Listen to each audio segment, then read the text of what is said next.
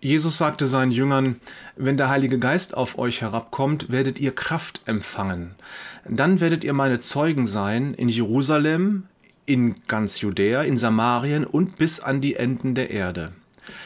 Nach diesen Worten wurde er vor ihren Augen emporgehoben. Eine Wolke nahm ihn auf und er verschwand. Die Apostel starrten wie gebannt zum Himmel und schauten ihm nach. Da standen plötzlich zwei weiß gekleidete Männer bei ihnen. Die sagten, Ihr Männer aus Galiläa, was steht ihr da und schaut zum Himmel? Dieser Jesus, der von euch weg in den Himmel aufgenommen wurde, wird genau so wiederkommen, wie ihr ihn habt in den Himmel gehen sehen. Danach kehrten die Apostel nach Jerusalem zurück. Es ist mal wieder soweit. Morgen ist wieder der wahrscheinlich am meisten ignorierte Feiertag der Christenheit. Himmelfahrt. Es ist aber auch so ein bisschen komisch, nicht wahr? Ähm, es passiert so wahnsinnig viel äh, zwischen Karfreitag und Ostern und dann kommt Pfingsten und Jesus ist mit seinen Jüngern wieder unterwegs nach der Auferstehung und erzählt ihnen alles Mögliche, erklärt ihnen was und stärkt ihren Glauben und so.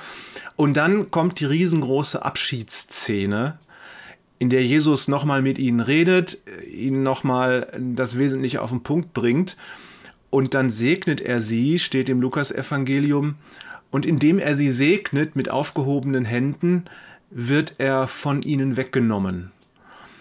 Und dann steht im Lukasevangelium auch noch, und die Apostel wurden fröhlich und zogen wieder nach Jerusalem und versammelten sich am Tempel also ein bisschen komisch. Normalerweise denkt man doch, na ja, jetzt ist der absolute Abschied gekommen, jetzt gibt's nichts mehr, was Jesus halten kann. Er wird nicht wieder auftauchen, wie er das in den letzten Wochen gemacht hat, sondern jetzt ist er wirklich weg. Warum sind die Apostel dann fröhlich?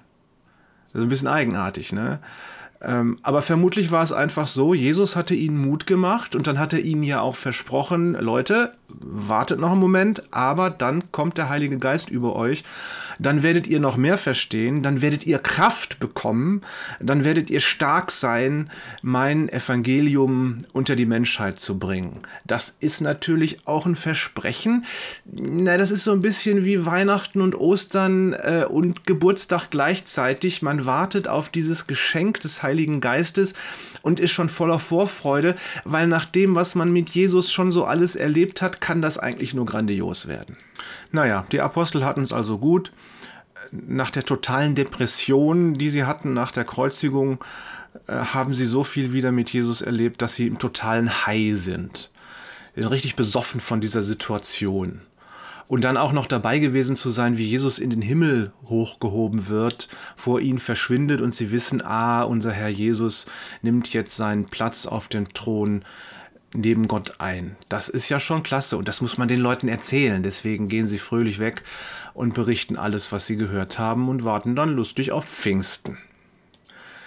Ist nur die Frage, was machen wir damit? Also, was hat Himmelfahrt für einen Mehrwert für uns? Karfreitag, klar, Jesus ist für uns gestorben, hat unsere Sünden auf sich genommen. Das ist zwar traurig, aber eben auch der Inhalt des Evangeliums, dass wir von unseren Schulden und Sünden bei Gott freigemacht werden. Die Ostern, die Auferstehung. Wunderbar, dass Jesus wieder da ist und Leben sich Bahn bricht. Und das dann ja auch immer noch im Frühling, wo die Natur so wieder aufbricht und so, das hat ja schon auch was. Und dann äh, nächste Woche Pfingsten. Das wird toll sein, wenn wir uns daran erinnern, wie die erste christliche Gemeinde entstanden ist, dadurch, dass der Heilige Geist auf die Apostel ausgegossen wurde und damit diese Christenheitsgeschichte äh, erst richtig losgegangen ist. Das hat natürlich wirklich großartige Züge. Äh, und dieses Himmelfahrt dazwischendrin, äh, naja, äh, ja, ist nett. Aber was bedeutet das jetzt für uns? Wie können wir das feiern? Und mir scheint irgendwie gar nicht, weil Jesus ist ja immer noch weg. Und wir selber haben eine Himmelfahrt nicht erlebt. Wir können davon nicht erzählen. Wir erleben nur, dass wir Jesus jetzt nicht mehr sehen können, dass wir keine Erlebnisse haben mit Jesus, wie er uns an die Hand genommen hat, wie wir ihn gesehen haben, wie wir ihn berührt haben, wie wir seine Stimme gehört haben. Das haben wir ja alles nicht erlebt. So, und dann äh, Himmelfahrt. Was sollen wir damit anfangen? Ihr Lieben, vielleicht ist ja das der Kern der Geschichte. Nicht dieses wunderbare Hinweggenommen werden von Jesus, dieses ja, leicht gespenstische Bild von Jesus, der irgendwie verschwindet. Vielleicht ist ja wirklich der Kern der Geschichte für uns, dass Jesus, indem er weggeht, seine Jünger segnet. Das heißt, er übergibt ihnen einen Auftrag, er übergibt ihnen die Kirchengeschichte, er überlässt ihnen das Handeln jetzt und sagt damit, ich vertraue euch. Ihr seid gut, ihr habt bei mir gelernt, nur los. Und ein wesentlicher Kern ist auch, dass die Apostel natürlich nun jetzt noch warten mussten bis Pfingsten. Und das ist vielleicht auch etwas, das uns betreffen kann. Wir müssen immer wieder warten darauf, dass Jesus in unserem Leben eingreift, dadurch, dass Ereignisse passieren, dass Menschen mit uns sprechen, dass wir Menschen begegnen, dass wir Bibeltexte plötzlich neu entdecken und wissen, was sie für uns bedeuten und Jesus uns auf diese Weise begegnet sodass für uns immer mal wieder Pfingsten wird, weil wir merken, der Heilige Geist hat wieder mit uns gesprochen.